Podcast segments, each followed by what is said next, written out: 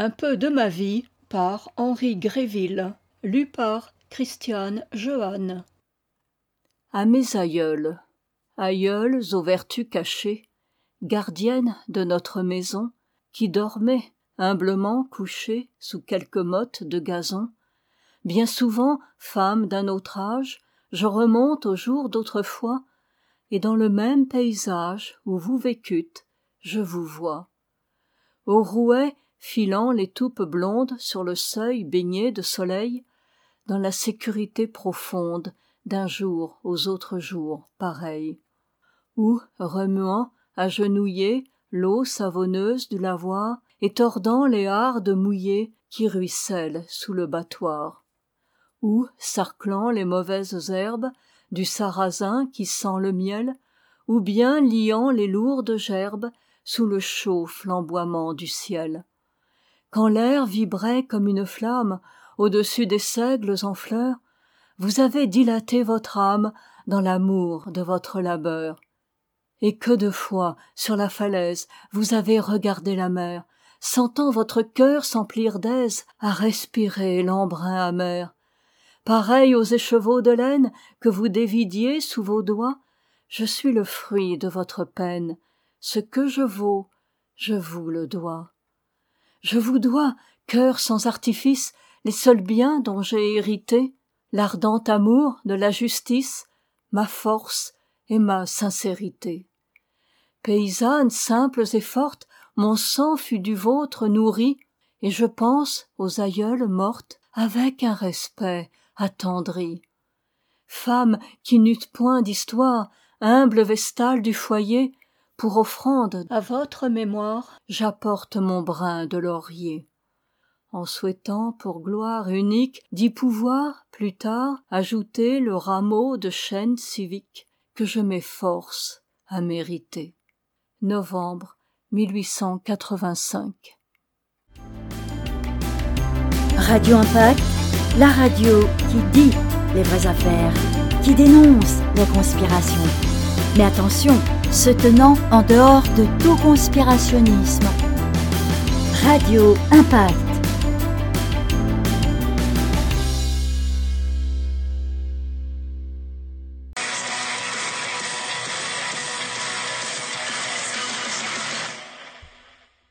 Fort libre indépendant, voici votre animateur Distoman.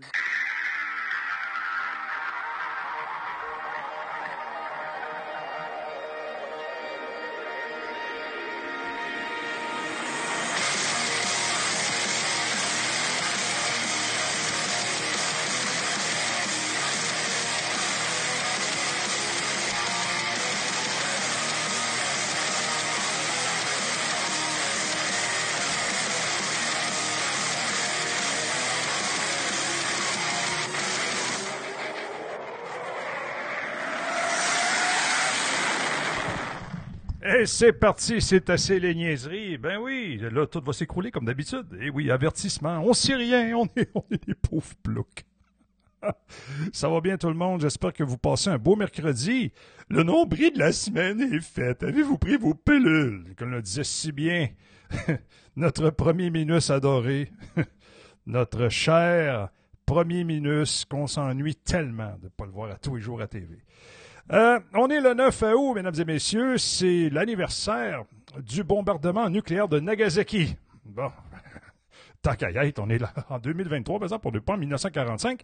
Et bienvenue à cette édition Twitter X des Disto ce soir. Ben oui, on va essayer de faire ça comme ça. Euh, j'ai fait une vidéo qui est sur le site internet distoman.com. la technique n'est pas encore à mon goût. La première partie, ça va très bien, les voix hors champ, tout ça, j'enregistre ça avec le Rode. Et euh, tout à l'heure, j'ai reçu une boîte d'Amazon avec des micros sans fil qui valent pas le cul, mesdames et messieurs. Alors, les prochains micros sans fil, ça sera des Rode et rien d'autre. Parce que là, les tests, ça l'a fêlé d'aplomb. Fait que la deuxième partie, dans la nouvelle cuisine, euh, ça sonnait écho. Bon, écho, je m'ennuie d'écho, mais euh, quand même, je veux que vous ayez un bon son. Et c'était pas acceptable, mais c'était un test que je faisais. Maintenant, on a des nouvelles capacités en matière d'effets spéciaux, en matière de montage de son, tout ça, mais ce petit bout-là, pour que je puisse recevoir des gens dans ma cuisine, je l'ai pas encore. Le petit bout technique de micro sans fil, je l'ai pas encore. Je voulais monter, détruire ça ici, monter un studio, tout le kit. Ça me donne quoi vraiment? Pensez, pensez-y, là. Mettez-vous à ma place. Ça me donne quoi vraiment? Il y a tellement d'affaires qui ont été vécues ici au cours des, euh, des trois dernières années. Euh, oui, exactement. Pourquoi tu encore des drapeaux? Ben oui, parce que le plan, c'est de faire ça dans la cuisine. Hmm, ben non, on ne sait pas encore. On ne sait pas encore où est-ce qu'on s'en va avec ça. Je suis déjà très en avance sur tous les chantiers que je m'étais donnés euh, à propos de, de mon concept, c'est-à-dire le site Internet, je l'avais annoncé pour le 15 septembre. Il a été en ligne euh, pendant la période des vacances de construction. Il roule depuis un certain temps, ça va très bien. Euh, le nouveau décor, bon, quand même. Sur la bolle de toilette, oui, la toilette est neuve. On pourrait faire ça, là. Hémorroïde inclus. Fait qu'écoutez, euh, pour le concept, ça va très bien. Euh, le plan, c'est je veux recevoir des invités au moins une fois par semaine. Et ça, ça va se passer ici à Lévis. Mais pour ça, ça me prend une capacité de micro sans fil. J'ai pas le choix. Fait que, euh, écoutez, le show de ce soir est une présentation, bien entendu, de radioimpact.ca créé par Guy Boulian, qui a été ajouté à l'importante application mobile Radio FM avec un bassin de plus de 50 millions d'auditeurs sur Google Play, App Gallery, Amazon App Store, Android TV, App Store Alexa et plus. Écoutez euh, mes podcasts sur Radio Impact, euh, que ce soit Disto Show, Disto News, les éditions, express et exclusives qui sont euh, repris là-bas, bien entendu, et, et participer au tirage d'un livre différent à chaque mois, une courtoisie des éditions dédicaces. Notez le code secret, le code, le code, Colette, où le code? Le code, qui sera révélé par moi-même lors du show, bon, que vous êtes en train d'écouter, et prenez la chance de gagner un livre en format papier le tirage de ce soir, on, fait le tirage des gens qui ont participé depuis près d'un mois et demi à cette, euh, à cette promotion-là. C'est le livre de ce soir, c'est La Société Fabienne. Le prochain livre, je vais vous l'annoncer lors du tirage. Euh, ce livre-là sera expédié au gagnant directement par la poste, peu importe où il habite. Alors, si vous voulez vous inscrire pour le prochain tirage du prochain livre, que je vais vous annoncer tout à l'heure, je vais vous en faire la nomenclature, eh bien, vous n'avez qu'à remplir le formulaire en ligne 3W guyboulian.info slash disto, D-Y-S-T-O. Alors, euh, écoutez, on va faire tirer euh, la Société Fabienne euh, ce soir pendant le show. Ça va être une édition euh, un petit peu plus longue qu'à d'habitude parce que j'ai un paquet de trucs que je veux vous jaser et pas seulement en textuel, mais à chaud. Euh, faites gaffe. La majorité des gens qui font des, euh, des, présentations sur YouTube maintenant, ils ont des télésouffleurs. J'en ai fait l'expérience lors de ma première production un peu plus léchée euh, de lundi. C'est assez taxant le télésouffleur. Euh, c'est plate. Moi, je suis habitué de travailler en mode radio. Je suis pas habitué de travailler en mode vidéo, mais ça m'est tellement demandé de faire du vidéo, là. Mais tellement demandé qu'on a comme pas le choix d'embarquer dans Ben Wagon. Mais c'est lourd à monter. C'est lourd. C'est long ça prend des bonnes idées. Je pense que au niveau infographie, son montage à date, ici sur euh, Twitter et bien entendu un peu partout ailleurs, ce qu'on a fait à date, ça dépasse les attentes de beaucoup. Je ne sais pas si vous avez vu euh, le montage que j'ai euh, fait pour mon nouveau podcast qui est Les ovnis de Mussolini. On est rendu dans la science-fiction, gang. C'est capoté, ce qu'on est capable de faire. C'est complètement faux. Et non, la règle d'or de tout le concept d'Istoman.com, il n'y aura pas d'intelligence artificielle là-dedans. Je vais utiliser uniquement des voix synthétiques pour la suite de Westworld 5, 6 et 7 qui s'en viennent cet hiver, avec des voix synthétiques, tout simplement pour faire la traduction, parce que sinon, cette production-là prendrait une tournure incroyable. Écoutez, on produit, euh, je produis un livre audio en quatre langues français, anglais, italien, allemand. Et l'espagnol m'a demandé pour des raisons que je vous donnerai pas, mais euh, c'est repris ailleurs. Et vous allez vous apercevoir que de plus en plus d'Allemands qui commencent à se coller sur euh, Distaman. Et non seulement les artistes que vous entendez, mais également certains euh, certaines personnes du web qui vont commencer à s'ajouter tranquillement pas vite et on va leur offrir une porte francophone et ça c'est quand même pas rien.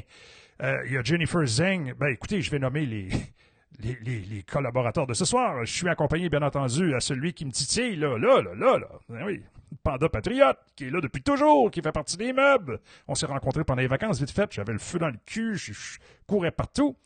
Euh, depuis le Saguenay et de Marie-Ève depuis oh, oh, oh, oh Monkeypox Montreal. Marie-Ève qui est très, très occupée par les temps qui courent, elle en a plein les bras. Vic survivaliste, que j'aime beaucoup, conseiller stratégique. J'espère que ça va bien. Vic, que ça va beaucoup mieux. T'as l'air, l'air en forme. Hein? Ouais, tu perds du poids. Ouais, c'est moi, il faudrait qu'il s'embarque là-dedans. Ça, ça, j'ai pas hâte. Ça, j'ai pas hâte. Je suis le nouveau bonhomme Michelin. Que si vous voulez, je vous dise. Jean-Luc Blackburn, chroniqueur. Jean-Luc, si t'écoutes, ça serait le fun d'avoir un nouveau texte de ta part. Ne serait-ce que quelques paragraphes, s'il te plaît. Ça serait vraiment cool. Guy Boulian, partenaire stratégique. Bien entendu, auteur et éditeur. Jennifer Zeng, chroniqueur. Et avec Jennifer Zeng, il s'est passé quelque chose. Jennifer Zeng, là, c'est gros sur Twitter. C'est 250 000 personnes. C'est 250 000 followers. La majorité des Chinois et des, euh, des anglophones. Mais Jennifer Zeng, pour la première fois de l'histoire, c'était une militante des droits de l'homme exceptionnelle elle a posté un, texte francophone sur son site Internet qui est suivi par des millions de personnes. Et là, c'est en train de faire boule de neige, cette histoire-là. Là-bas. Pas ici, là. Oubliez ça, là, Twitter, là, c'est pas le centre de l'univers, OK? Tout se passe pas ici, là. Il y a d'autres places où ça bouge pas mal plus. Et euh, le texte de Jennifer Zink qui a été transféré en français, qui a été traduit et qui a été mis sur son site Internet par elle-même, il court.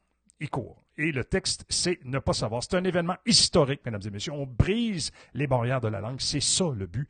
La seule barrière qu'on ne veut pas briser, c'est celle de la liberté. Peter Saint-Onge. Peter Saint-Onge, c'est un économiste PhD reconnu. Il fait régulièrement MSNBC, il fait CNN, il, a, été à Wall Street Silver, il a été partout, le gars. c'est une superstar, Peter Saint-Onge.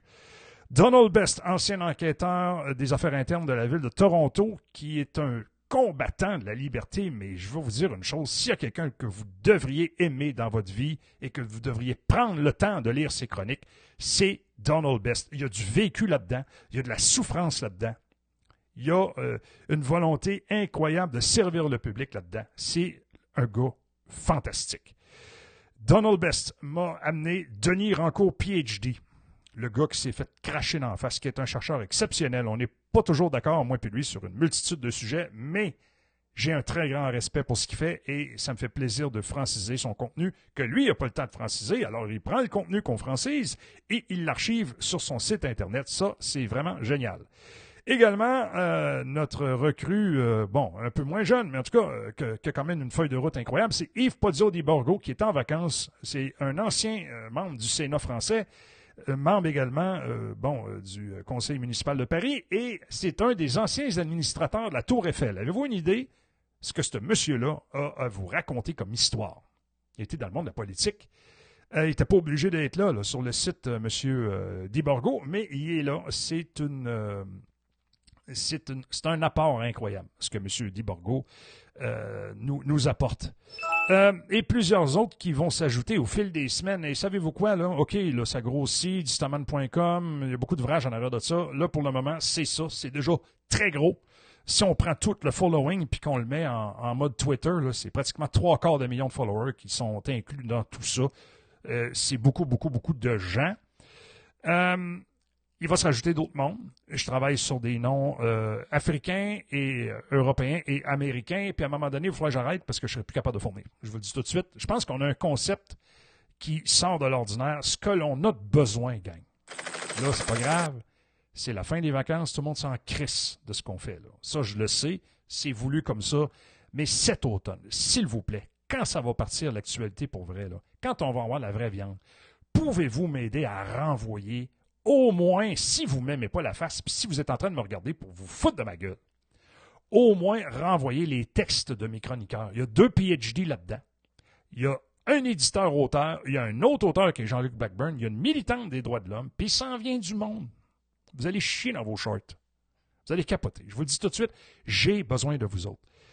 Les trois lignes directrices à Distaman et dans tout le concept que je chapeaute ici, aucune cueillette de fonds. Aucune. Zéro. Tout ce qu'on fait est gratuit. Il n'y a pas d'histoire d'argent là-dedans. On ne veut rien savoir de ça. On ne vous, vend pas de vitamines. On ne vous écœure pas avec des listes de noms.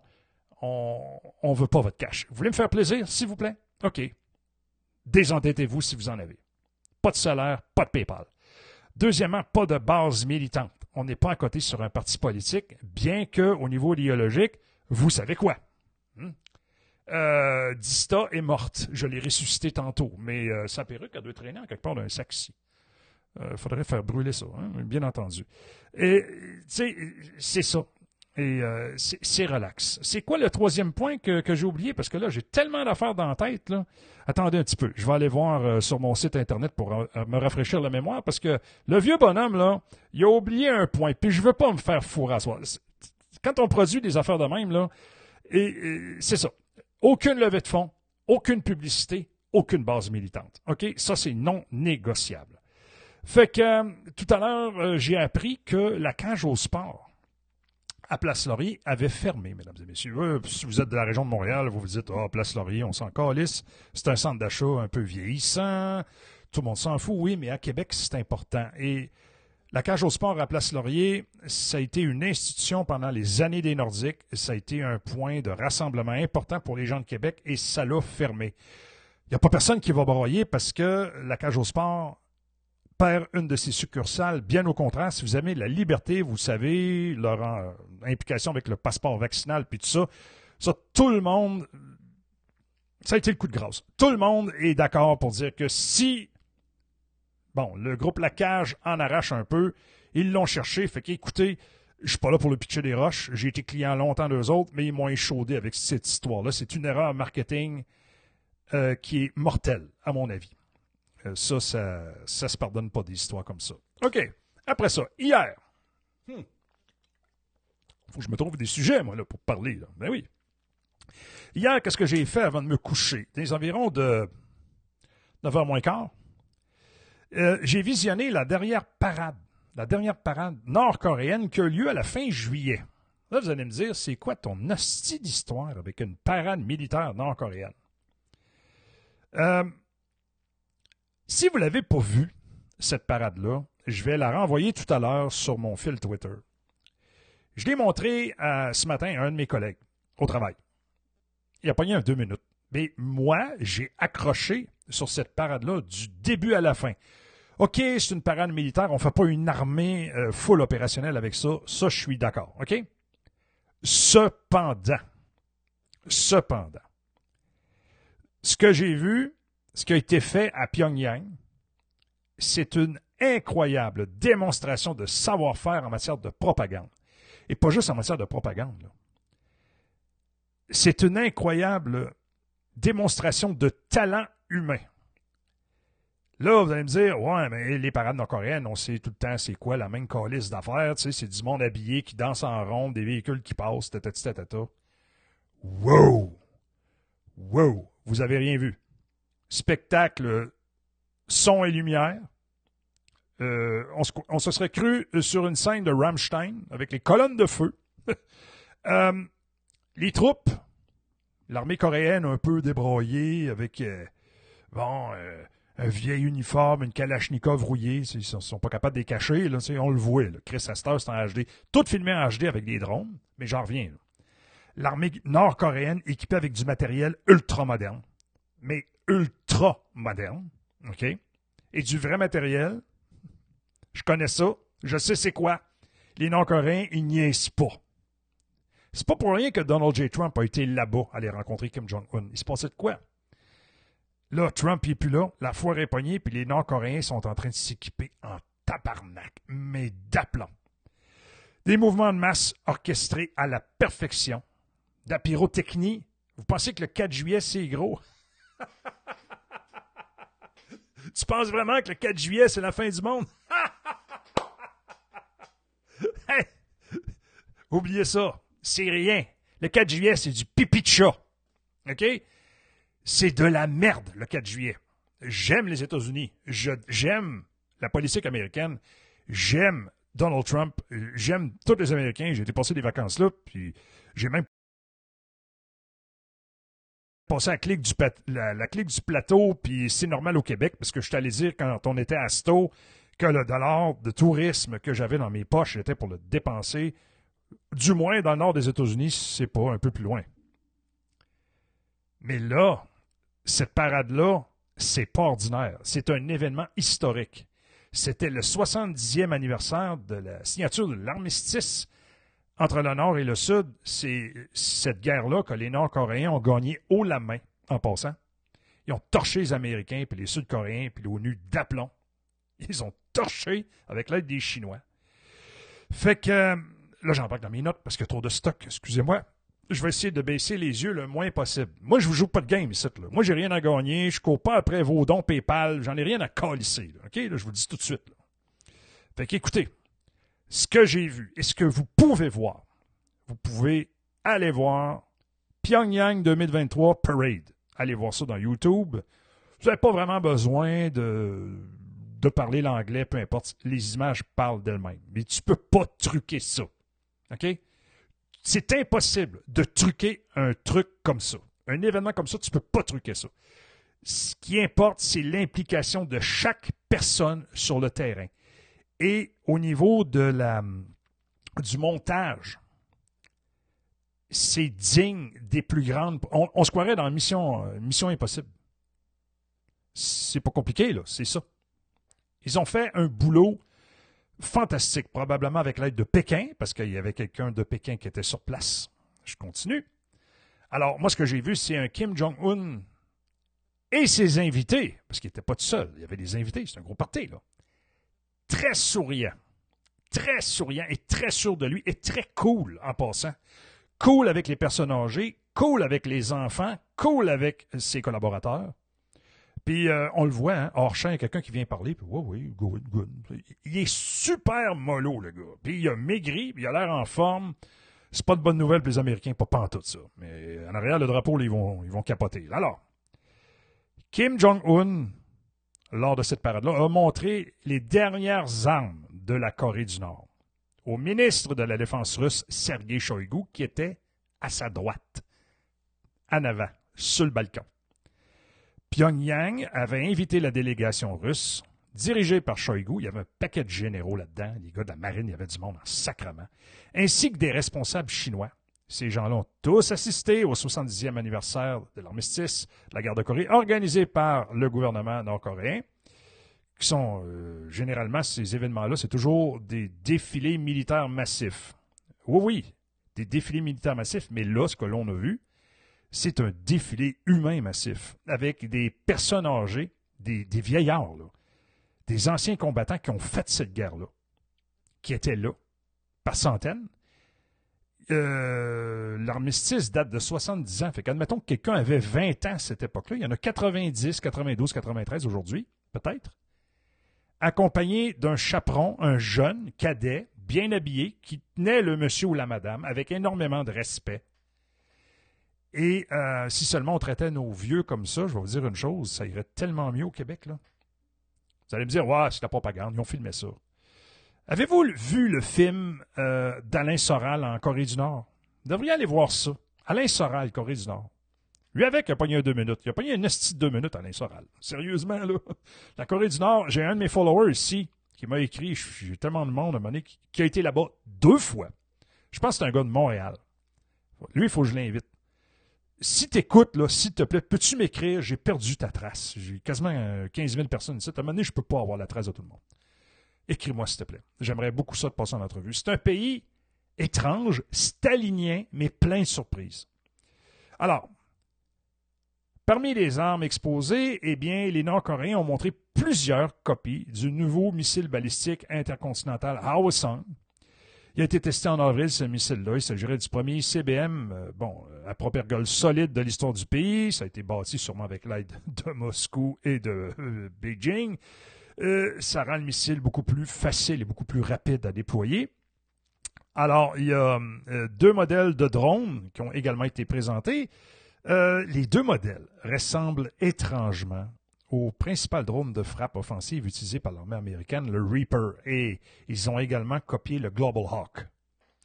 OK, c'est facile de faire un drone, puis de le faire voler, puis de ne pas avoir de système à bord pour effectuer de la recherche, du renseignement euh, et puis euh, du ciblage. OK, sauf que les drones ont clairement, les, excusez-moi, les Nord-Coréens ont clairement démontré dans les images que leur drone fonctionnait parce qu'on voit clairement leur drone tirer un missile. Est-ce que c'est du CGI, de l'image créée de synthèse? C'est possible. Est-ce que les Nord-Coréens sont rendus tellement maîtres du CGI qu'ils peuvent te faire apparaître n'importe quoi? Peut-être.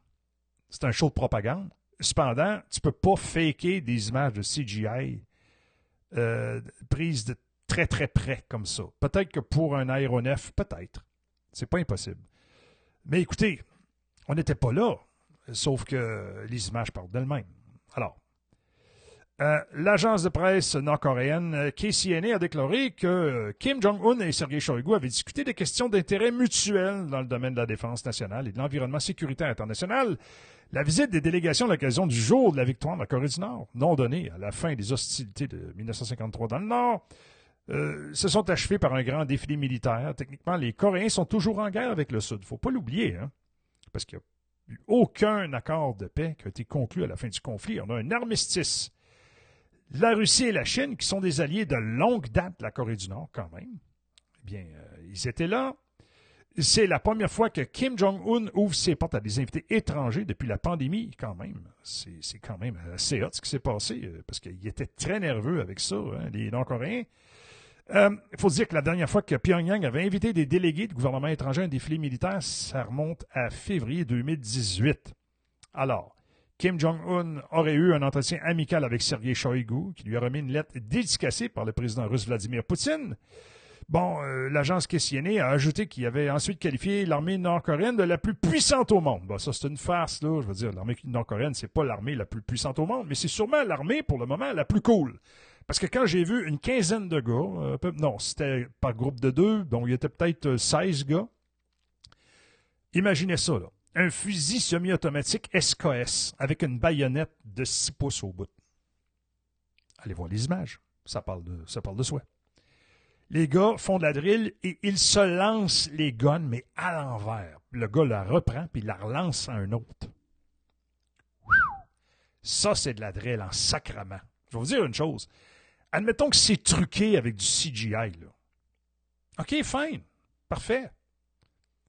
Admettons que tout est stagé. OK, fine, c'est parfait. Mais si c'est vrai, j'étais allé au cimetière d'Arlington plusieurs fois. J'ai vu The Honor Guard, j'ai tout vu ça. J'ai vu le marbre qui est descendu à peu près de ça, de parce que les gars font du up and down sur la tombe de soldats inconnus à Washington, D.C., à Arlington, jour et nuit, depuis des décennies.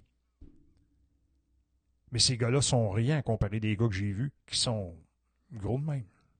C'est malade. C'est complètement malade. Les Chinois étaient là. La délégation chinoise en visite était dirigée par un certain Li Hongzong. Li Hongzong, ça vous dit rien? On est parlé de Jennifer Zhang. On m'a dit Li Hongzong, il est pesant tabarnak. C'est un membre du bureau. Il a remis, le monsieur Hunzong, également une lettre personnelle en main à Kim Jong-un.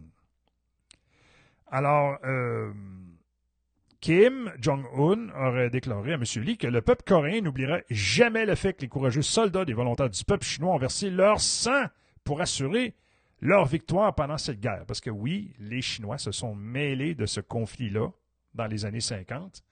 C'était définitivement une lutte entre le communisme et le capitalisme sur cette petite péninsule faut pas oublier que bon, la Chine avait envoyé des troupes à l'automne 1950 pour soutenir la Corée du Nord dans la guerre contre la Corée du Sud. L'Union soviétique de l'époque a également soutenu la Corée du Nord dans cette guerre-là. Alors là, on va faire un arrêt sur image, puis on va se transposer en 2023. Jean-Luc Blackburn a fait une belle trouvaille cette semaine sur Twitter. Et je veux vous en faire la narration parce que cette trouvaille-là, j'ai fait énormément de recherches cette semaine et j'ai confirmé beaucoup d'affaires. C'est un texte de Larry Johnson. Pourquoi l'Occident est-il si faible et la Russie maintenant si forte? Bon. Je dis pas que la Russie est indestructible. Non, non, non, non, non, non, c'est pas le cas du tout. Mais la Russie fait face à quoi? 34, 35 pays toute seule? Il y aurait des munitions nord-coréennes qui commencent à apparaître ici et là, qu'on aurait essayé de camoufler la provenance en enlevant les numéros de contrôle. Il y a du stock chinois puis des rations qui commencent à apparaître. Il y a du linge, il y a des pièces de rechange, des trucs électroniques. Oui, oui, oui, oui, mais quand même. C'est pas rien, là. Faut le faire. avec du vieux matériel. Ils sont en train de dépoussiérer tout ce qui traîne dans l'Oural pour rentrer ça sur le champ de bataille. Passer la, la régaine, la scrap. C'est incroyable. Alors, il devient de plus en plus évident pour un nombre croissant de personnes en Occident que quelque chose a terriblement mal tourné dans le projet ukrainien. C'est surtout un projet des Biden, le projet ukrainien en passant. Les prévisions, les projections ne se sont pas réalisées et l'Occident ne semble pas avoir, ne semble pas savoir quoi faire. Et moi, j'étais un des premiers pour, euh, dire que euh, si les Russes désiraient réellement se rendre à Kiev, ils auraient pris Kiev en moins de deux semaines. Mais moi, j'avais tout le temps dit, vous pouvez aller euh, dans les backlogs sur Média Info Cité, j'en parlais déjà en 2021, que si les Russes voulaient faire une intervention militaire, que la meilleure option pour eux, c'était d'arrêter au fleuve, de stopper sec, de, de consolider euh, le Donbass et de consolider le nord de la Crimée, puis arrêter là. Ils ont fait des tentatives, mais ça a été infructueux. Puis là, il y a des généraux, bon, Poutine a joué un peu comme euh, euh, Jeff Molson le ferait avec le directeur général du Canadien puis l'entraîneur-chef, c'est-à-dire qu'on a clairé deux, trois, euh, le général Armageddon, euh, Wagner là-dedans, Gerasimov, le loser, qui est pas capable de rien créer, puis Shoigu, qui est un politicien, on l'a vu pendant la parade de Pyongyang. Shoigu, c'est pas un militaire, c'est un politicien et il est corrompu à l'os, mais il fait partie du cercle très intime et fermé de Vladimir Poutine. Fait que le gars, il est pas tossable. Fait que faut se souvenir que l'économie russe, c'était pas un château de cartes, comme on l'avait prédit. Les armes russes n'étaient pas inférieures, comme on l'avait prédit. Les soldats et les commandants russes n'étaient pas incompétents, comme on l'avait prédit. La technologie russe n'était pas inférieure, comme on l'avait prédit. À certains égards, les Russes semblent même être supérieurs aux Occidentaux sur certains points. Leurs armes sont efficaces et, dans de nombreux cas, technologiquement supérieures, sont capables de brouiller des missiles de croisière. En passant. Comme le démontrent euh, clairement les missiles hypersoniques, les systèmes SAM et les systèmes de guerre électronique sont extrêmement avancés du côté de la Russie. Oui, oui. Et les systèmes antiaériens russes, c'est les meilleurs au monde. Ça, c'est indiscutable. Leur économie semble étonnamment avancée diversifiée et basée sur la création de richesses réelles plutôt que sur le, bon, euh, la dette. Euh, comme à l'Ouest, leur réflexion stratégique et tactique semble également fonctionner beaucoup mieux que celle de l'Occident. Tout ce gâchis-là est souvent expliqué euh, comme le résultat d'une erreur de calcul de la part des élites occidentales, qui auraient peut-être sous-estimé euh, euh, la Russie et surestimé leur propre capacité. On l'a vu dans le cas des chars de combat. Hein? c'est ça. Et puis, il y a une affaire aussi, c'est que les, chefs occidentaux veulent pas nécessairement aller jusqu'au nucléaire. Puis là, ils savent où s'arrêter faut pas oublier que l'armée américaine a plus de 8000 chars Abrams en stock. Et euh, ils ne comptent pas les donner aux Ukrainiens. Ils disent, oh, on a des problèmes logistiques. Ben oui. Ils veulent se battre jusqu'au dernier Ukrainien. Ils veulent pas se rendre jusque-là. Sauf que ça peut dégénérer très vite. faut pas prendre ça pour acquis que oh, ça va se régler, puis peut-être patata. Il nous manque trop de données. OK? Il nous manque trop de données. Ceux-là qui pensent qu'ils ont beaucoup de données, Souvent, c'est ceux-là qui en ont le moins. Fait on va se garder une petite gêne. Fait que la situation est bien pire que tout ça. Chaque jour qui passe révèle un peu plus l'impuissance de l'Occident et la situation devient carrément humiliante pour l'OTAN. Ça fait pitié, là. Ça en est drôle à voir. À ce stade-là, le reste du monde se coule la tête ou se moque de l'Occident, de ses politiciens, de ses diplomates, sans parler, euh, bon, des populations désespérées, euh, qui nous-mêmes. Le dysfonctionnement de l'Occident est bien plus euh, profond que la situation autour du projet ukrainien. On le retrouve absolument partout. Allez sur la rue, vous allez voir que c'est le bordel. On n'est pas capable de garder une cage au sport ouverte, imaginez-vous. Hmm. Sans compter les drag queens. L'Occident, euh, c'est pas faire euh, de diplomatie en général. Il sait que conduire ces villes ou ces pays dans l'abîme. Les projets de haute technologie échouent presque systématiquement, les infrastructures s'effondrent les économies s'effondrent et toutes les politiques publiques semblent avoir pour objectif ultime le suicide civilisationnel. Pour ça, Bruno Marchand, Valérie Plante et compagnie, on est servi. Les mécanismes de contrôle de l'Occident sur le reste du monde s'effondrent.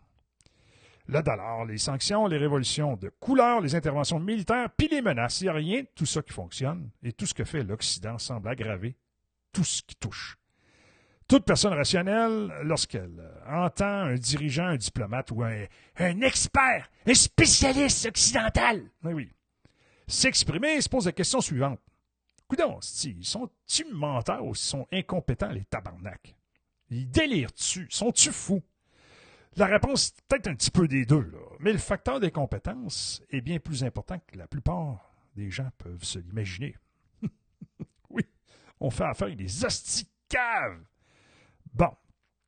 Alors, il faut se poser la question, pourquoi tout ça s'est-il produit? La cause est bien plus profonde que la destruction du tissu industriel de l'Occident ou des problèmes économiques en général. Bon, l'économie n'explique pas l'incroyable incompétence dont l'Occident a fait preuve avant et pendant cette guerre-là. La cause du désastre permanent, c'est un grave problème structurel en Occident que la Russie semble avoir largement évité, du moins pour le moment. Ce problème structurel-là, c'est une condition nécessaire au système occidental actuel. Il a été délibérément créé alors, on va examiner un peu plus tard le mécanisme qui le sous-entend. Il s'agit malheureusement bon, d'un très long texte. Fait que là, on va prendre un break. On va tirer notre livre, mesdames et messieurs. Le tirage du livre. Bon, la Société Fabienne. Ici, j'ai tous les participants. On est à peu près quoi, 20, 25 personnes. Vous participez pas beaucoup. C'est quoi, vous nous aimez pas? Vous regardez notre contenu, on vous donne des livres, vous savez pas lire? Écrivez à Guy Boulian, inscrivez-vous. Inquiétez-vous pas, il vous mangera pas. Là. Guy, Guy a d'autres choses à faire que de vendre vos informations personnelles, vous appeler à 2 heures du matin. Hey, tu t'es inscrit à un concours? Il n'a pas le temps de faire ça, lui. Viens, ça fait que là, mesdames et messieurs, je ferme les yeux, j'embrasse et je tire. Ah! OK, j'ai un papier ici des notes en arrière. Je recycle mes post-it en passant. Et le gagnant est. Oh! C'est pas vrai. Bernard Martin de Rougemont qui remporte le livre La Société Fabienne qui sera expédié chez toi, Bernard, qui ça donne, ça donne que c'est. C'est le fan numéro un ou numéro deux du concept. Bernard, il est tout le temps là. Ça me fait capoter. Merci énormément d'avoir participé au concours. Les autres, écoutez, le deuxième livre qui sera... Euh, bon, vous pouvez commencer à participer au, concours drette là. Le deuxième livre qui sera euh, tiré le mois prochain, c'est L'Archange de Gabriel et le code secret. Pour vous inscrire, c'est le code, c'est Bible. Bible. Pour vous inscrire, vous allez sur www.guybouliane.info slash disto. www.guybouliane.info slash disto. Le livre L'Archange Gabriel. L'archange de Gabriel. Euh, Guy va me chicaner si je me trompe. Je ne peux pas me tromper. Alors, ce livre-là raconte en détail comment l'arche de Gabriel, ou l'arche de l'Alliance, aurait été transférée et transportée à partir de la Mecque vers les profondeurs de l'hémisphère sud de notre planète. Cette histoire implique plusieurs personnages de premier plan gravitant tous autour d'un lieu commun, c'est-à-dire l'Antarctique, le président de la Fédération de Russie, Vladimir Poutine, le pape François, le patriarche de toute la Russie, Cyril de Moscou, le prince héritier d'Arabie saoudite, Mohamed bin Salman, le prêtre orthodoxe Oleg Artyomov, Artyomov, c'est ça, l'ancien secrétaire d'État John Kerry, ainsi que le cosmonaute russe Ivan Vilkovitch Wagner. L'humanité vit dans un combat perpétuel entre ceux qui sont de la race des vipères et ceux qui sont les fils de Dieu. Cette race de vipères se cache aujourd'hui sous plusieurs dénominations. Il s'agit pour cette engeance de prendre possession et d'asservir les humains dans un système babylonien en leur injectant le venin de serpent et en leur ôtant toute parcelle divine qui était déjà en eux. Dans ce contexte, il semble que le président de la Russie, Vladimir Poutine, soit l'un des derniers remparts contre cette cabale maléfique.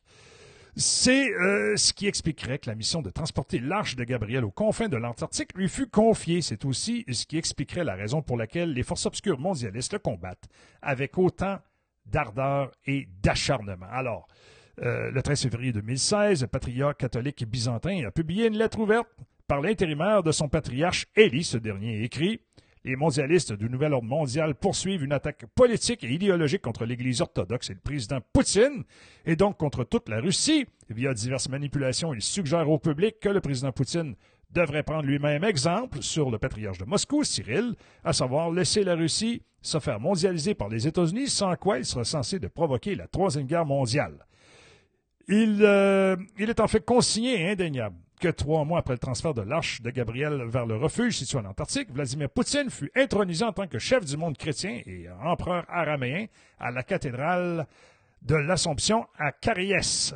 Prenant en place debout la stastia des empereurs byzantins, Vladimir Poutine déclara Sur le Saint-Mont Athos, un acte très important et très nécessaire pour notre monde se déroule. Cet acte est la correction morale de notre monde. Il est accompli précisément sur l'Athos. Il dira plus tard lors du service de prière au monastère sans Pétélémion, au secours Seigneur, le Christ est ressuscité, selon la tradition antonite, sous les empereurs et patriarches orthodoxes, était à l'origine censé s'asseoir sur le trône épiscopal du mont Athos. C'est une histoire fantastique, c'est un livre passionnant. Vous pouvez le gagner en participant à... allez, vous inscrire, ça vaut vraiment la peine. Et vous allez le recevoir chez vous, par la poste, dans un colis discret. Hmm. Ben oui, Jacques Strapp, il aime ça, lui, coller des affaires dans des colis discrets. OK. Allez, on retourne à nos moutons. Larry Johnson. C'est important, le texte. C'est important, le texte que Jean-Luc Blackburn a trouvé. Ben oui. Alors, la situation en Russie, le capital humain et ses propriétés. Ah, on continue. La structure de pouvoir idéologique actuelle de l'Occident dicte catégoriquement que certains types de personnes occupent des postes d'influence et que d'autres sont marginalisés, et ce, à tous les niveaux de l'échelle sociale, des enseignants de maternelle aux professeurs d'université, en passant par les cadres d'entreprise et les dirigeants de la société elle-même. Distoman en fait partie, c'est un esclave. Alors, ce phénomène n'a jamais cessé de progresser au cours des cinq décennies et euh, dernières décennies a débouché sur un problème structurel majeur pour l'Occident. Il s'agit de la dégradation et de la mauvaise répartition évidente et massive du capital humain. Le capital humain euh, peut être décrit comme la qualité de la main-d'œuvre d'une entreprise ou d'une nation, ou plus précisément comme le degré de compétence du groupe d'employés, leur niveau de formation, la rapidité avec laquelle ils peuvent être formés, leur niveau général d'éducation et la manière dont ils prennent des décisions. Pour comprendre ce que signifie réellement la compétence, il convient de mieux la définir. Oh oui, ça c'est important. Au Québec, on a de la misère avec ça, surtout avec Geneviève Guilbeault. Alors, la compétence peut être décrite comme spécifique au général. Cette distinction est extrêmement importante et doit être comprise par toute personne essayant de gérer le capital humain à petite ou à grande échelle. Alors, la compétence spécifique est la capacité à effectuer un type de travail particulier. Il peut s'agir de menuiserie, de codage, de chimie, de médecine, de pilotage d'un avion de ligne avec Colette en arrière qui sort des bons plats. Euh, certains de ces types d'emplois peuvent nécessiter beaucoup de compétences, de formation et d'intelligence. Ah bon? C'est pour ça que j'ai de trouver une job. Ah, passons. Mais leur point commun est que leur champ d'application est limité et clairement défini. Ils existent à l'intérieur de frontières claires, séparées de la complexité et de l'imprécision du monde en général. Alors, chaque type de travail requiert certaines compétences innées chez l'individu, ainsi que divers degrés de formation, bien entendu. Les personnes, bon, diffèrent grandement dans leur niveau de compétences spécifiques dans chaque domaine. La compétence générale ou de haut niveau et la capacité à effectuer un travail qui dépense des limites clairement définies, le euh, sujet de ces types de travail existe dans un univers variable, complexe et peut-être extrêmement vague et confus. Il requiert une capacité d'adaptation et de transfert de compétences entre différents types de travaux. Cela s'applique également lorsque l'expertise dans un domaine est appliquée à un domaine complètement différent, comme l'application de la psychologie à l'économie ou de l'astrophysique à la science du climat. Le climat, c'est important. Hein? Oui, oui. Les cadres d'entreprise, tous les titres de planificateurs et de gestionnaires, les développeurs de produits, les inventeurs, les consultants et analystes au niveau, les chefs des planificateurs militaires, les diplomates, les juges, oh, les juges, les hosties, euh, les, dirigeants politiques, oh, les hosties, les scientifiques, les théoriciens de haut niveau, pour ne citer que quelques-uns, sont des exemples de postes qui requièrent des compétences générales ou de haut niveau. Les types d'emplois exigent des compétences spécifiques et ceux exigeant des compétences générales ne sont euh, pas deux choses distinctes. On peut dire que les types d'emplois ou emplois vont d'une spécificité presque totale à une généralité presque totale. Alors, presque tous les types de travail comportent des éléments des deux, mais dans des proportions différentes. Pour illustrer mon propos, je prendrai l'exemple d'une entreprise que je connais personnellement. Il s'agit d'un éditeur de logiciels ayant plusieurs propriétaires dont la plupart travaillent en interne Viens avec moi au Sauna, on va travailler en interne en avant du Glory Hole. Alors, l'un des propriétaires est un spécialiste euh, des bases de données extrêmement compétent, mais lorsqu'il participe à la prise de décision pour l'ensemble de l'entreprise, il devient un véritable problème. Mhm. Il devient peut-être même premier ministre du Québec un jour, la Poutine. Alors, la structure de gestion de l'entreprise a dû être modifiée pour le neutraliser dans ce rôle, ainsi que euh, dans plusieurs autres. Il a une compétence spécifique exceptionnelle, mais une compétence euh, globale très faible. Il ne peut euh, donc pas transférer sa compétence spécifique à la compétence d'avoir une vision pour l'avenir de l'entreprise. Il ne peut pas tout simplement, il ne peut tout simplement pas opérer de manière objective ou rationnelle en dehors de son activité principale. Autrement dit, c'est un cave. Compartimentalisé, mais c'est un cave pareil. Alors, euh, qu'est-ce que fait cet employé? Et, si peu compétent en général? Euh, qu'est-ce qui fait que cet employé est si peu euh, compétent en général, excusez-moi, ou plus précisément, qu'est-ce que la compétence générale? La compétence générale requiert trois conditions. Un, une intelligence générale élevée. Deux, la capacité d'être objectif, même dans des situations où le résultat de vos conclusions peut ne pas vous plaire. Et trois, la capacité de parvenir à des conclusions sans être influencé par d'autres, c'est-à-dire la pensée indépendante, un peu comme Blackburn. Hmm. Alors, les deux dernières conditions résultent directement euh, de la manière dont le cerveau humain interagit avec l'environnement. Le mécanisme sous-jacent est trop compliqué pour être décrit ici, mais en termes simples. On peut dire que les humains varient dans leur relation avec la réalité, alliant de l'émotionnel extérieur subjectif à l'introspectif objectif. Bon, cette variable, comme tous les traits évolutifs, y compris le QI. Le QI. Oui, oui, est normalement distribué avec des implications plutôt troublantes, difficiles à comprendre pour certaines personnes et surtout pour Geneviève Guilbeault. Examinons d'abord le QI. Une intelligence générale? Ben oui. Le QI, c'est ça. Pour être capable de faire face à un travail compliqué ou de suivre un vrai programme universitaire, il faut un QI d'à peu près 125. Ça, 5% à peu près de la population occidentale on ce QI-là ou euh, un peu mieux, un QI supérieur. Cela signifie que le réservoir de personnes ayant un potentiel de compétence de haut niveau est très restreint au départ. Même si on utilise un QI de 115 suffisant pour la plupart des travaux semi-compliqués, le groupe potentiel n'atteint que 16% de la population. Examinons maintenant les autres variables, à savoir l'objectivité et l'indépendance d'esprit. Geneviève, apporte-moi une poutine!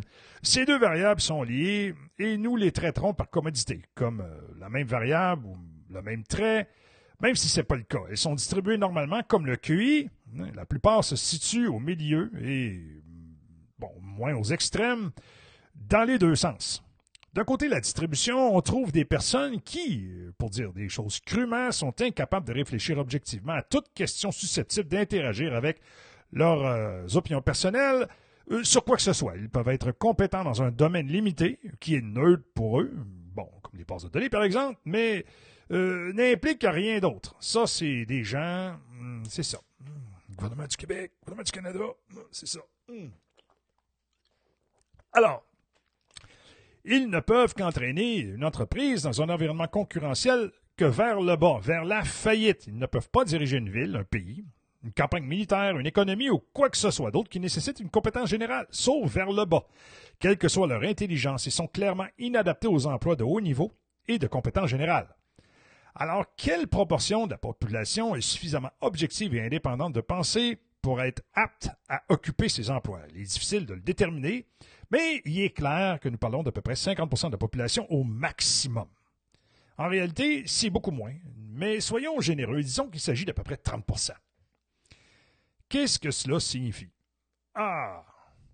Le QI et l'objectivité, la pensée indépendante, sont quelque peu corrélés, mais supposons qu'ils ne le soient pas. Supposons que nous ayons un groupe de personnes potentiellement objectifs et rationnelles qui représente 30% et un groupe de personnes ayant un QI de 125 qui représente 5% Alors, ça signifie que, euh, ça signifie que le groupe de personnes euh, possédant des compétences générales de haut niveau représente 5 de 30% c'est-à-dire 1,5% de la population. Alors, si nous sommes vraiment généreux et que nous supposons que 50% de la population est objective et rationnelle, et qu'un QI de 115 est suffisant pour ces emplois, alors nous avons 16% de 50% ce qui représente un groupe de 8% de la population. Oui, c'est la planète des singes, mesdames et messieurs. Alors, on ne saurait trop insister sur l'importance de ce point. Ce groupe que nous le définissons euh, comme 1,5% ou 8% de la population, est extrêmement précieux. Il s'agit essentiellement du groupe de la société capable d'évaluer de manière fiable des situations complexes et de prendre des décisions rationnelles. Alors, sans elle, la société technologique moderne ne peut tout simplement pas être construite ou maintenue, et encore moins progresser. Permettez-moi de reformuler, euh, si nous euh, n'identifions pas et n'utilisons pas ce groupe, nous ne pouvons que conduire nos sociétés compliquées vers le bas, c'est-à-dire vers la faillite. Alors, il y a eu une purge occidentale des compétences. Et il y a du monde que ça fait leur affaire de faire ça. Il y en a qui participent à ça. La société occidentale moderne est, en termes de gouvernance, idéologiquement motivée et contrôlée. Elle est poussée dans une direction idéologique très clairement définie sous la houlette de l'Union européenne et de l'actuelle administration américaine. Hein? Wait a minute now. Shut up, man! Ah, cette idéologie-là n'est pas le sujet de cet article, mais peut-être observée partout, par tout penseur rationnel et indépendant, pour les personnes non informées et curieuses, un bon point de départ est le site web de l'organe de décision de l'Union européenne, le Forum économique mondial. On les aime beaucoup, eux autres. Ah, Klaus, je peux pas vivre sans toi. Pour atteindre ces, euh, objectifs idéologiques en Occident, deux choses doivent se produire. Un, premièrement, les bonnes personnes doivent être placées euh, au pouvoir à tous les niveaux de la société. Hmm, ça va pas bien. Deux, tout élément perturbateur doit être éliminé ou supprimé. Cravate mexicaine. Alors, étant donné que, bon, tous les objectifs idéologiques tendent à être plus ou moins en conflit avec la réalité, il n'y a pas de groupe plus perturbateur pour eux que euh, celui euh, qui agit de manière objective et indépendante. Alors, les personnes appartenant à ce dernier groupe ne peuvent tout simplement pas être autorisées à accéder à des postes de pouvoir. Et s'ils y parviennent, ils doivent être tenus en laisse et ou contraints de respecter la ligne de conduite. Commencez-vous à comprendre pourquoi c'est le bordel. Alors, le groupe objectif rationnel, compétence générale, qui représente à peu près 1,5% ou 8% de la population, devient ainsi un problème plutôt qu'une ressource. C'est exactement la situation de l'Occident en 2023. Hmm. Oui. Nombreux sont ceux qui ont marqué que la méritocratie a été systématiquement abandonnée en Occident et que la relation entre la compétence et la récompense a été rompue dans de vastes secteurs de l'économie et presque, bon, totalement au sein des gouvernements respectifs. Ce que peu de gens semblent réaliser, c'est que ce phénomène est une nécessité pour atteindre les objectifs idéologiques de l'Occident. Les compétences de haut niveau ne peuvent pas être encouragées parce qu'elles constituent une menace. Elle ne peut donc pas être récompensée. Pour illustrer cela, examinons ce qui se passe lorsqu'un membre des 1,5% est autorisé à acquérir un pouvoir important. Elon Musk est un homme intelligent avec un QI de 150 et plus. Bon, il est également très objectif et réaliste dans ses évaluations, et c'est un penseur indépendant. Le fait qu'il possède et dirige Twitter X constitue un problème majeur pour les objectifs idéologiques occidentaux. La liberté d'expression est une menace évidente pour toute idéologie, et pour remuer le couteau dans la plaie, Musk a rabaissé les gardiens d'idéologie de Twitter en se moquant d'eux, puis en les crissant d'avoir, et en ne gardant que les plus compétents. Le bois mort cravate mexicaine et sombrero. Alors, ce geste euh, ne peut pas rester sans conséquence et on a tous déjà la réponse. L'Union européenne prévoit de recourir à la force pour mettre fin à cet effort à cet affront à l'idéologie et pourrait même bloquer Twitter en Europe. Le champion de l'idéologie, bon, supposément, qui est un robot lézard, Mark Zuckerberg. Arc! Ce nom-là m'écœure. À chaque fois que je dis Mark Zuckerberg, c'est comme gratter un tableau. Arc! Pas capable. Arc, arc, arc! Eh bien, euh, a même été chargé de préparer une copie purement idéologique de Twitter en guise de réponse, mais euh, ça n'a pas fonctionné. Je suis allé voir Threads. C'est le réseau social africain, mesdames et messieurs. Ils sont tous là. nous attendons avec impatience d'autres réactions qui pourraient aller de la guerre juridique à des actions plus directes et qui seront très probablement dirigées contre Musk personnellement, alors remodeler l'éducation occidentale. Oh, ça, ça va être tough, surtout Québec. Euh. Euh, comme nous l'avons vu euh, avant, un peu plus haut, deux choses doivent se produire pour que les objectifs idéologiques deviennent réalité. Les bonnes personnes doivent être promues et les mauvaises doivent être supprimées. Et alors, le processus de promotion-suppression est devenu l'objectif principal du système éducatif occidental, de la maternelle à l'université. À l'université. Alors, si nous regardons ce que le système éducatif a fait, le phénomène devient extrêmement évident. Alors, voici quelques exemples. L'évaluation des compétences est systématiquement dévalorisée afin d'éviter de comparer le compétent à l'incompétent. Les examens sont abandonnés au profit de projets constants et les étudiants travaillent en groupe pour que les incompétents puissent se cacher et se faufiler et devenir ministres. Salut Geneviève. Alors, les écoles évitent autant que possible de tester directement les individus et donc de les comparer aux autres. Les personnes compétentes ne doivent pas être encouragées et, si possible, elles ne doivent pas se rendre compte qu'elles sont au-dessus des autres. Les universités basent de plus en plus leur admission sur des critères autres que la compétence, y compris des quotas basés sur l'appartenance à une minorité ethnique. Oui, oui. Eh oui, c'est ça. Euh, la méthode de sélection la plus insidieuse est l'essai personnel que les candidats doivent soumettre et qui est parfois plus important que les notes. Mais ça, c'est pas grave. Pas grave, tu vas aller travailler à Revenu Québec, on s'en calisse. Alors, plus les candidats font preuve de virtuosité dans leur essai, plus ils ont de chance d'être admis. Alors, sur la base de cet essai, les universités peuvent sélectionner des candidats les plus purs d'un point de vue idéologique, ce qui est d'ailleurs le seul but de l'exigence d'un essai. Alors, presque tous les sujets académiques sont transformés d'objectifs en subjectifs afin de venir en aide à l'étudiant irrationnellement incompétent. Alors, cette, observation euh, vaut même pour des matières difficiles comme les maths, par exemple, aujourd'hui 2 plus 2 n'est pas égal à 4. Mais l'intelligence semble désormais être subjective et les stupides peuvent être tout à fait aussi intelligents que les intelligents. Ce n'est pas une question de perspective, d'outils de mesure appropriés et d'inventions idiotes telles que l'intelligence émotionnelle. Ah, mais ça, hein? C'est ça, hein? Vous êtes encore là? Êtes-vous encore là? Êtes-vous là? Faites-moi signe, Steve! Êtes-vous là? Faites des cœurs, bordel! Dansez la danse créole, je sais pas, mais. Hmm. D'après moi, j'ai perdu trois quarts du monde. Ah, il y a des cœurs qui apparaissent. Il y a des cœurs sur cet écran! Il y a des cœurs sur cet écran, je vois des cœurs! Ah, Seigneur! Gâtez-vous, c'est mercredi, nombril fini. Demain, c'est la paye, t'en resteras plus. Alors, Presque toutes les matières ont été rendues plus faciles qu'auparavant pour, euh, auparavant, excusez-moi, pour aider les étudiants incompétents. Et euh, même des domaines cruciaux comme la médecine diplôment aujourd'hui des personnes totalement incompétentes et désemparées, et ce, à grande échelle. Pas grave, il faut injecter les vaccins, c'est correct, tout est correct. Arrête de chialer. Euh, L'abaissement systématique des normes a également pour avantage de créer une désaffectation à l'égard des étudiants intelligents et rationnels. Un étudiant euh, bon, obtient des résultats de plus en plus élevés par rapport aux autres à mesure que la matière devient plus difficile. Alors, si le sujet est facile ou intéressant, il sombrera dans la médiocrité, dans la médiocrité, euh, ce qui est en partie l'objectif de l'abaissement des normes. Les disciplines qui pourraient constituer une menace pour l'irrationalité de l'idéologie ont été massivement minées et corrompues. Ce phénomène s'applique à de nombreux domaines, mais surtout à la psychologie et à l'histoire, qui, dans leur forme correcte, constituent une menace massive pour les objectifs idéologiques des Occidentaux quand même. La psychologie a été transformée en une abomination presque méconnaissable et l'histoire est devenue en grande partie un simple mensonge de nos jours. De fausses disciplines ont été inventées de toutes pièces pour former des idéologues purs sans besoin de compétences d'intelligence ou de lien avec la réalité. On trouve ces disciplines dans les listes des diplômes universitaires les plus inutiles sur Internet. Il s'agit d'un malentendu. Ces diplômes ne sont pas du tout inutiles. Ils élèvent les idéologiquement purs dans la société en leur accordant une certification universitaire.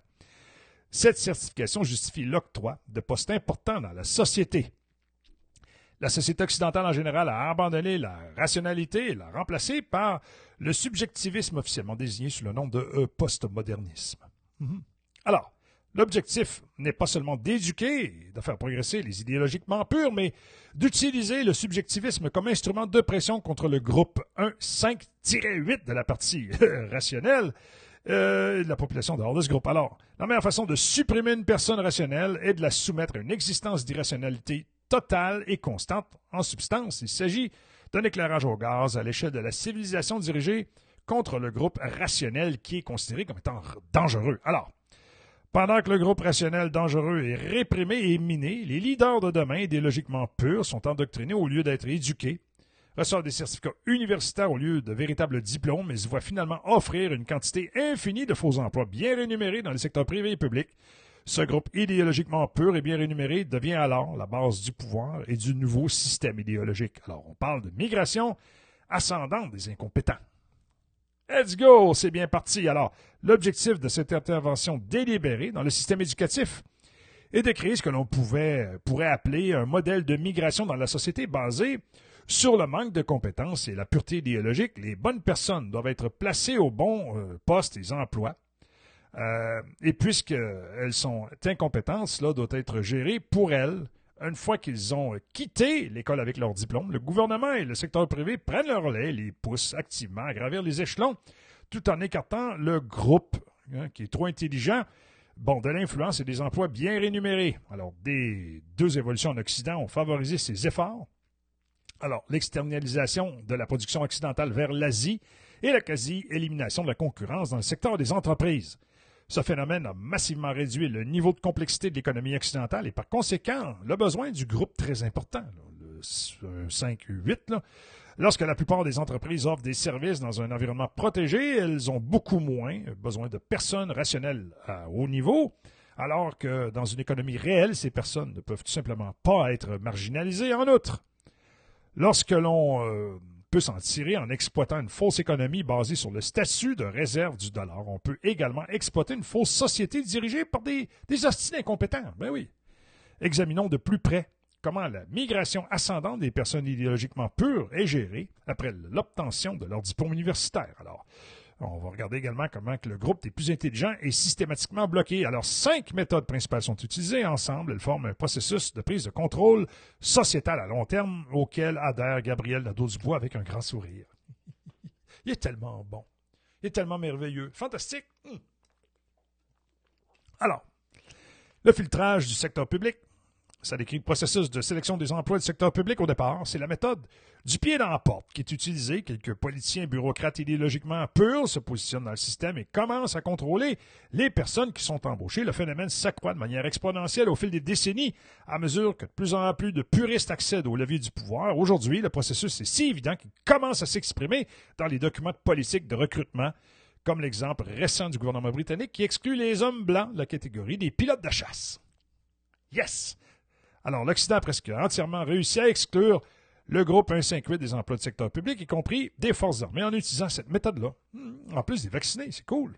c'est vraiment cool. C'est une destruction totale. Alors, remplir le secteur public à mesure que le processus de filtrage secteur public progresse. Les puristes du système commencent à créer de plus en plus de postes pour leurs frères puristes. Alors, de nombreux départements sont créés, des groupes de travail et des comités voient le jour et le secteur public s'étend.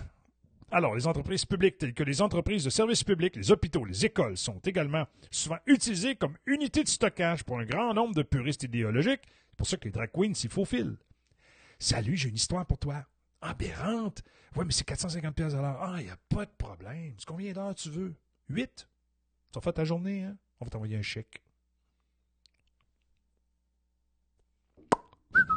Alors, c'est particulièrement évident en Occident, chaque loi initiative inutile nécessite de plus en plus de personnes, et ces personnes-là sont toutes soigneusement sélectionnées pour que ça pète encore plus. La création d'emplois par décret, la méthode s'adresse aussi bien au secteur euh, privé qu'au secteur semi-public. Les puristes du gouvernement commencent à créer de nouvelles lois et normes que toutes les entreprises doivent respecter. Elles sont justifiées par la mise en œuvre du bien et euh, concerne également généralement l'environnement, l'égalité, la sécurité.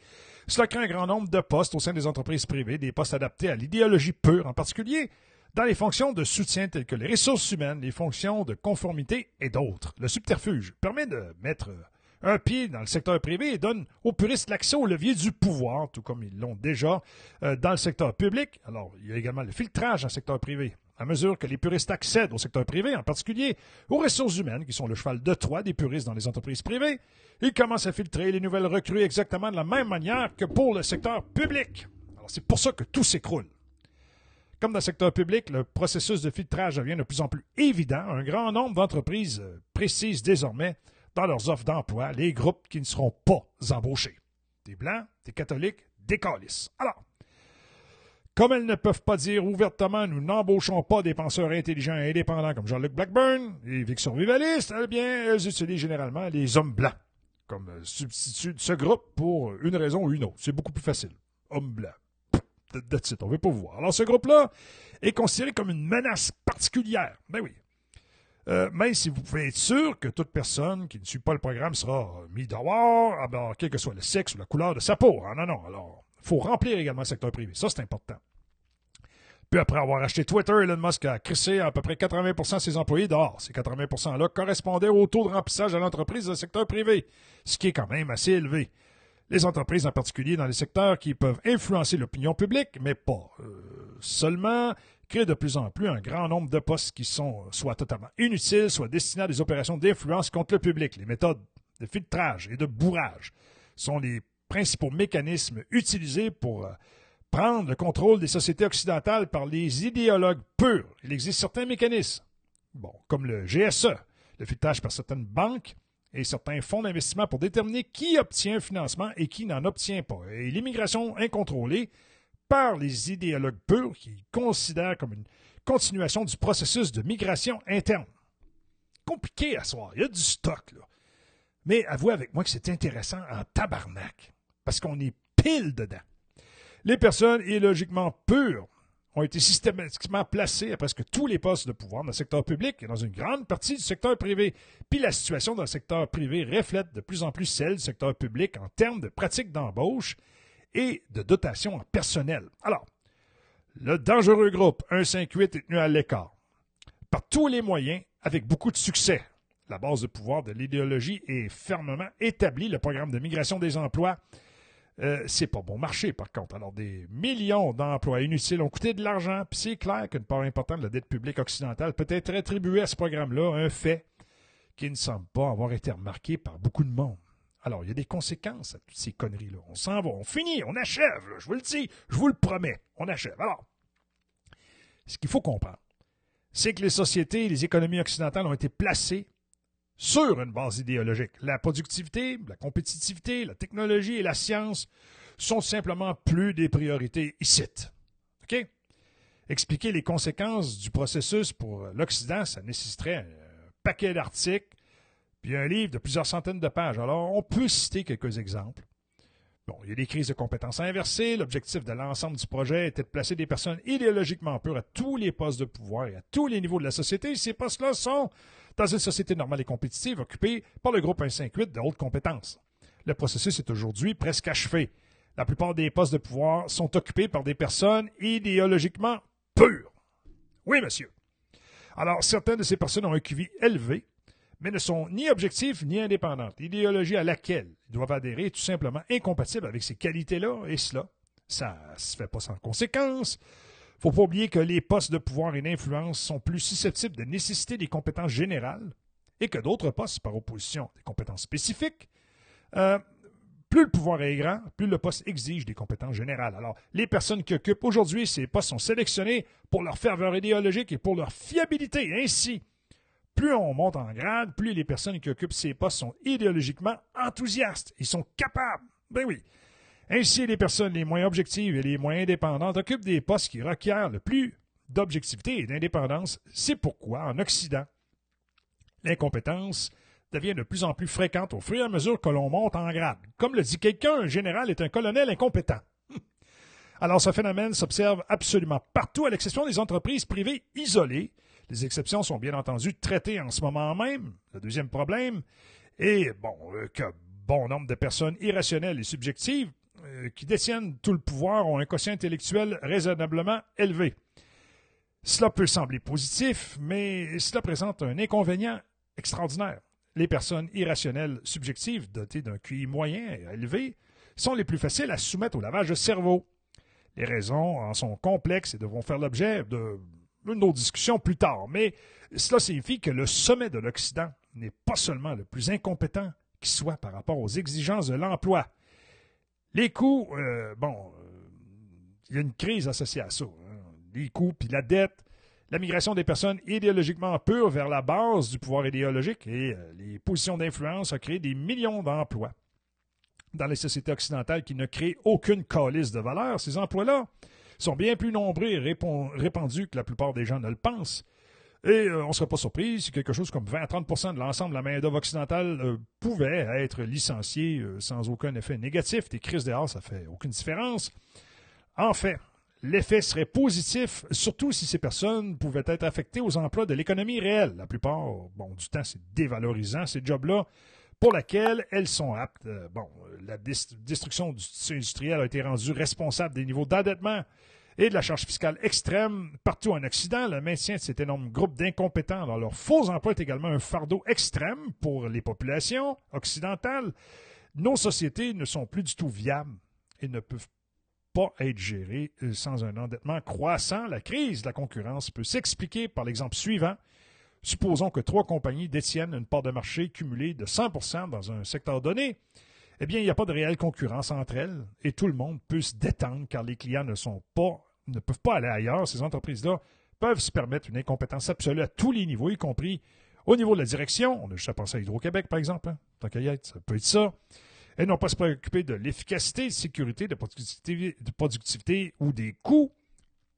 Sauf euh, si leur site web est euh, sur leur site web et dans leur rapport annuel, mais si un concurrent avec des employés compétents parvient à s'infiltrer dans ce secteur-là, les trois euh, entreprises sortent à un mur. Il y aura une crise énorme et très euh, probablement une ou plusieurs d'entre elles vont faire faillite. Alors c'est exactement ce qui se passe aujourd'hui dans les économies occidentales. Le monopole euh, et l'oligopole sont la règle.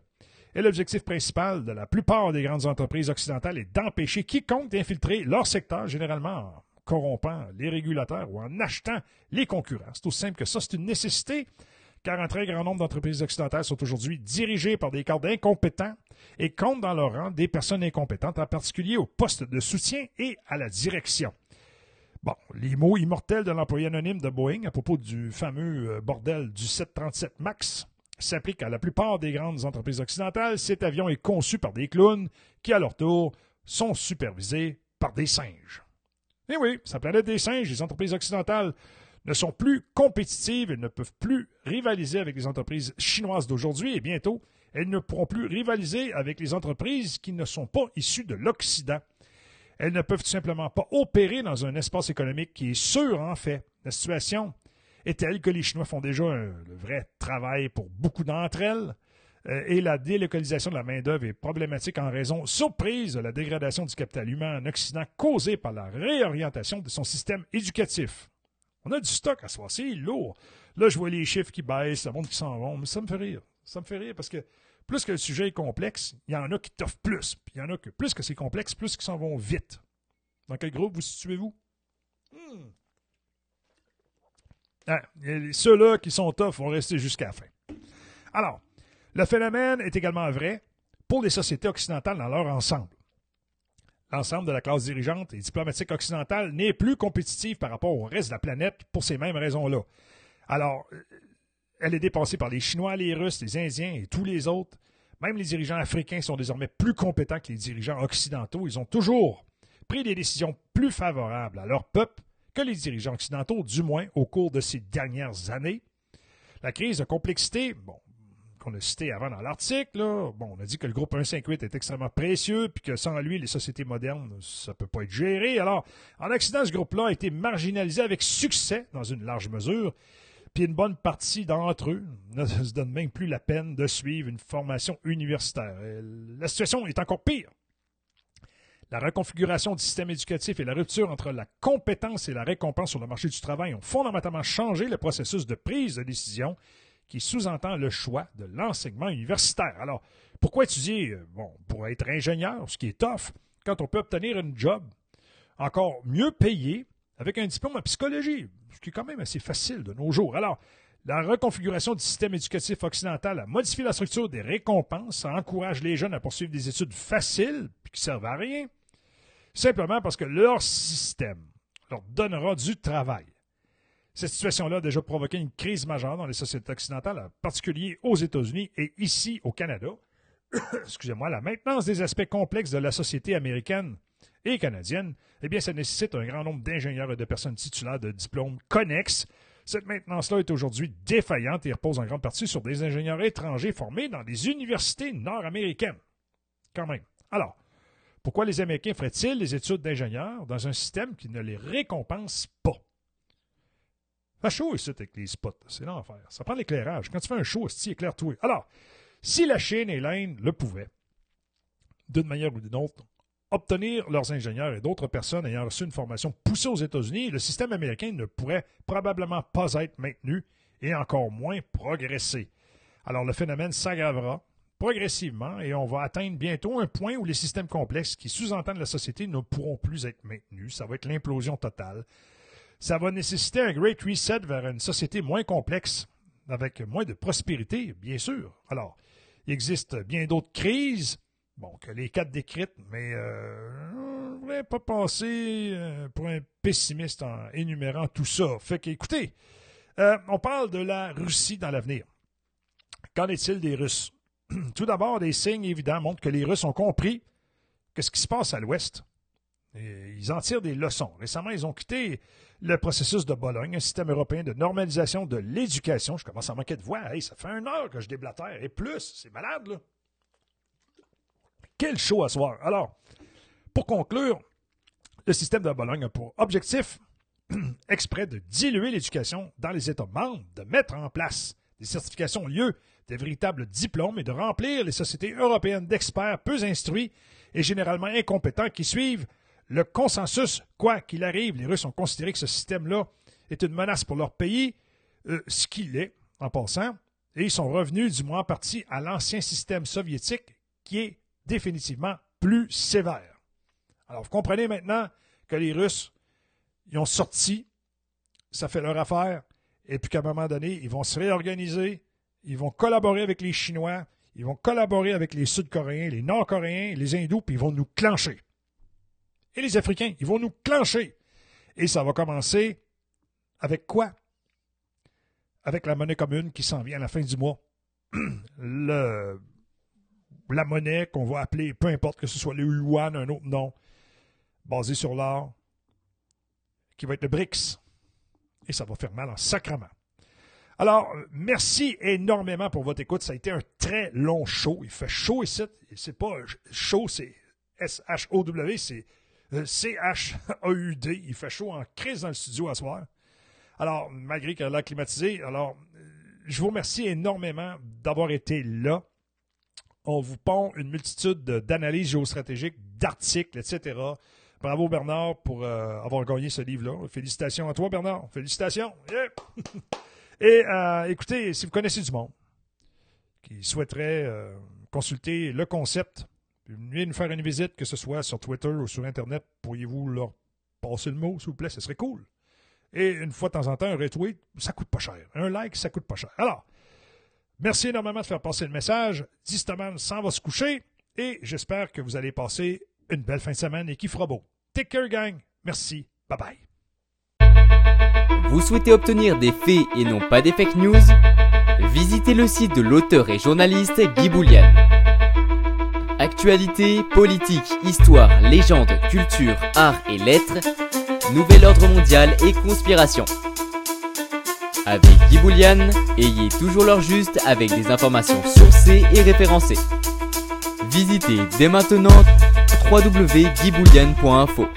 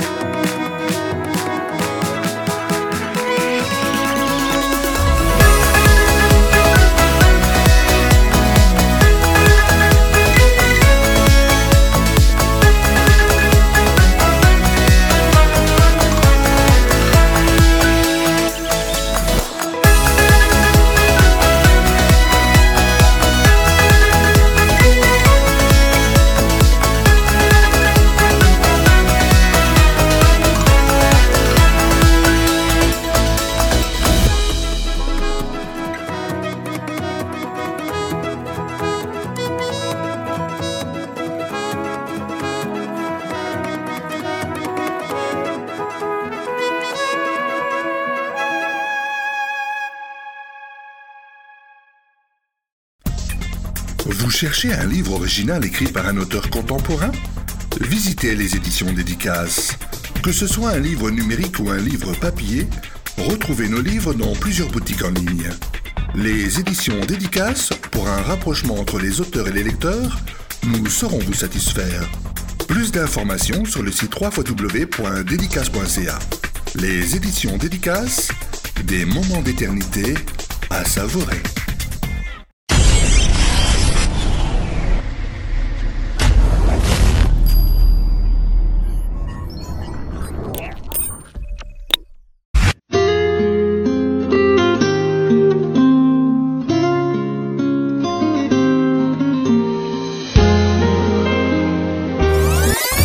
Qui commande le passé commande l'avenir.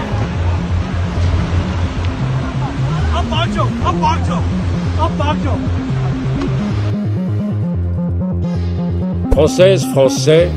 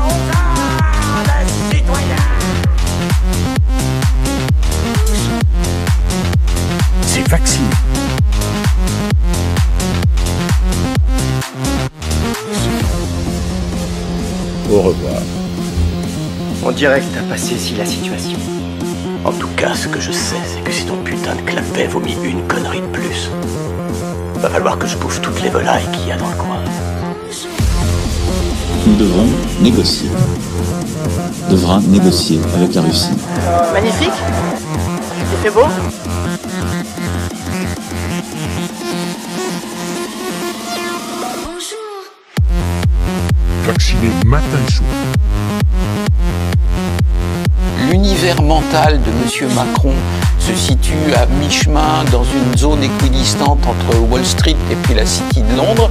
Et ce qui se passe à ce niveau-là l'intéresse, le passionne. Euh, quand il faut euh, euh, agir au niveau européen sur les grands équilibres, etc., il le fait encore plus ou moins. Et puis le reste, mais je pense qu'il s'en fout.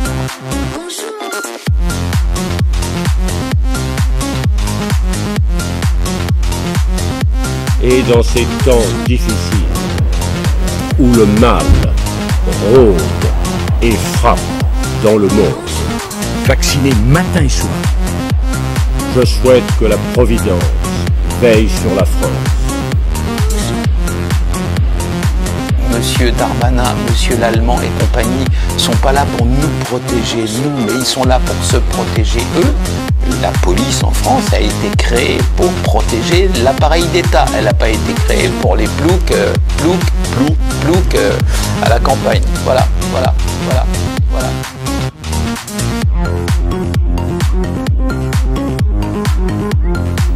Pour son bonheur,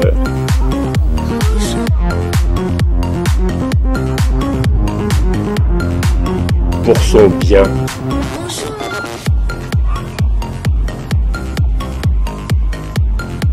et pour sa grandeur.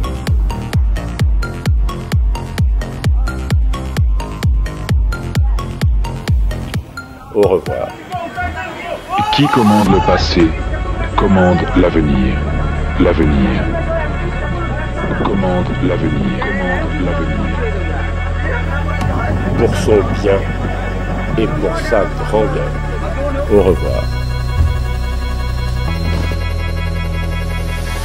Qui commande le passé? Qui commande le passé? Qui commande le passé? Qui commande le passé? Commande l'avenir.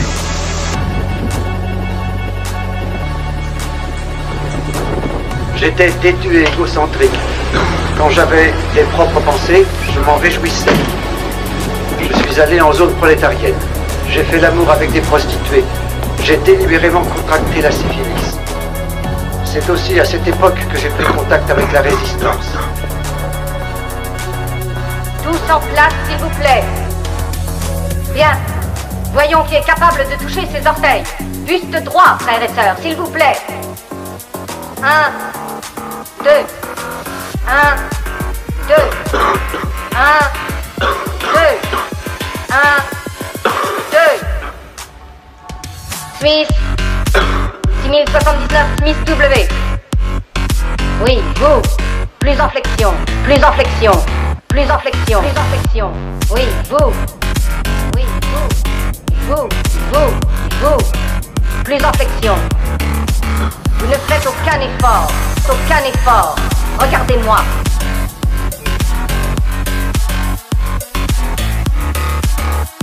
Là, frère, voilà ce. N'importe qui au-dessous de 45 ans est parfaitement à même de toucher ses orteils. Moi-même, j'ai 39 ans et 4 enfants. Nous n'avons pas tous le privilège de partir en première ligne. Pensez à nos garçons sur le front de Malabar. Imaginez ce qu'ils ont à endurer. I don't know what to do. Oh my god. Oh, god, it's spitting us.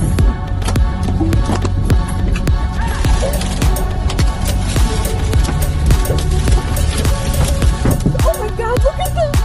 Oh, oh my god. Oh, merci, frère. Oh, merci. Je suis à court de lame de rasoir, c'est idiot, mais.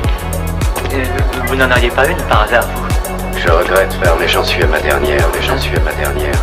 Même une quatrième dose, cinquième dose, dixième dose? On est dans la merde, enfant. On est dans la merde. À moi, et là, vous vaccinez massivement. Mais massivement, ça veut dire avec la logistique militaire. Vous arrivez dans la rue, et vous dites aujourd'hui, il y a un camion de vaccination, vous tapez à la porte, tout le monde vient de se faire vacciner, revient à la maison. Ça oui, ça oui, ça oui. Il faudrait tout de même pas me prendre pour une poire. C'est stimulant de penser que vers 2050, il n'y aura plus une seule personne qui pourra avoir ce genre de conversation. Excepté les prolétaires. Les prolétaires sont des bêtes, ils ne comptent pas. Nous le savons tous, la stimulation sociale et biologique de la famille conduit à une réflexion personnelle extérieure aux besoins du parti et, à l'établissement de fidélités non orthodoxes qui ne peuvent que mener au crime par la pensée. Par l'introduction de l'ARTSEM, insémination artificielle associée à la neutralisation de l'orgasme, la famille deviendra périmée au point de devenir impossible à conceptualiser. Vous avez compris la réalité du passé et du présent, Winston?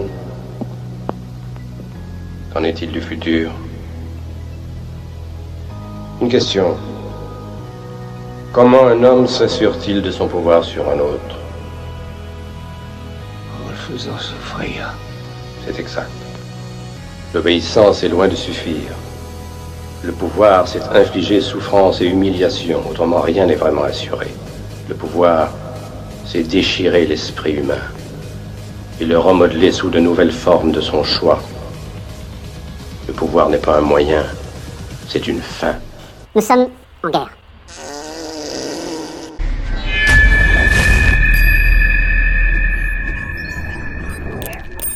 du 11 à 11h11. On a commencé le 11 septembre.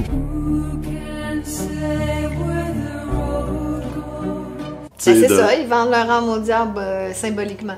Mais la- il y a- apparemment qu'il y en a qui le font littéralement. Non, Je serais, je curieuse de savoir si ça existe. Ça existe pas. Il y en a qui Mais, vendent euh, leurs armes au Tu diable. vends Il y ton en âme, tu fait. deviens riche et célèbre. C'est pas. Ça se fait pas. Ils ont tous vendu leurs armes. Je serais, je serais curieuse de savoir. Toute la gang. vous enfile. C'est du trollage. Il vous enfile. C'est du trollage. Il vous enfile. Tout ça, c'est du trollage. Mais voilà, Il vous enfile. faut quand même qu'ils acceptent d'être l'outil du trollage. Il vous enfile. On dit du satanisme, c'est vrai. Il vous enfile. Tant qu'à attiser la haine, j'aimerais mieux troller comme ça. Il vous enfile. Quand tu remarques pas qu'il y a un agenda, c'est parce que t'es un retardé. Ouais. Attiser la haine. Il vous enfile. Puis toi, tu dis que c'est du trollage, mais Ouais, c'est du trollage. Il vous. En C'est clair que public? c'est- c'est pour choquer, là. Il vous enfile. Tous ceux qui ont attisé la haine. Il vous enfile. Parce que c'est du trollage. Il vous enfile. Ah, ça aussi, du trollage? trollage. Il vous va, là. marionnette du trollage. Ça- Ils ont tous vendu leurs âmes. Toute la gang. Ça, ça s'appelle du trollage. Quand tu remarques pas qu'il y a un agenda, c'est parce que t'es un retardé. Ouais. Voilà, c'est une section troll. Ils enfilent. D'attiser la haine. euh, Ils enfilent. Ça, ça s'appelle du trollage. Ils enfilent. L'agenda est là pour nous troller puis créer la division. On est dans l'ère du trolling. Divisé. Toute la gang. Ça attise la haine aussi, ça. Tant qu'à attiser la haine, j'aimerais mieux troller comme ça. Trop sataniste que Ils ont tous vendu leurs âmes. la colère, la haine. Sataniste que Moi, je Moi, préfère j'aimerais- attiser la haine contre les autres. S'élève un peu dans les vibrations. Fait que c'est pour dire qu'on est dans le- l'ère du trolling. Là, Je vois un troll. Je vois un troll. Mais moi, je vois des trolls partout. Ils enfilent. quand tu remarques pas qu'il y a un agenda, Ils enfilent. c'est parce que t'es un retardé. Ouais. Ils enfilent. Ils ont tous vendu leurs âmes. Ils enfilent. Toute la gang. Ça attise la haine aussi, ça. On ne sait pas si ce- ces, ces gens-là sont débiles au point de vraiment servir un agenda satanique ou. euh, Parce qu'on le sait pas, ça. On le sait pas, Stéphane, qu'est-ce qui se passe à ces niveaux-là de superstardom euh, à Hollywood puis dans le milieu de la musique? Si ils voudraient faire ça, ils feraient en secret, tu sais. Je sais pas. Mais c'est tout troller. Tout, tout, tout. C'est du trollage. C'est du troll.